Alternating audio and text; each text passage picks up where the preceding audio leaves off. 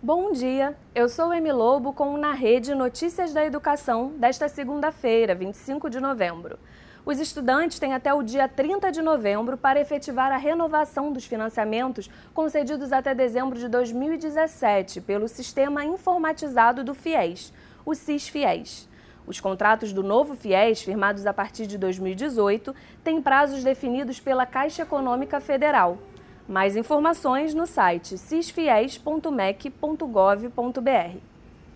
A CAPES prorrogou as inscrições para projetos no Canadá e bolsas nos Estados Unidos.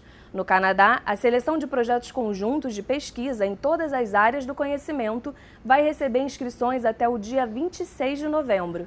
Serão 10 projetos de doutorado sanduíche no Canadá, já o programa da CAPES com a Universidade de Yale, nos Estados Unidos, ficará com inscrições abertas até o dia 15 de dezembro.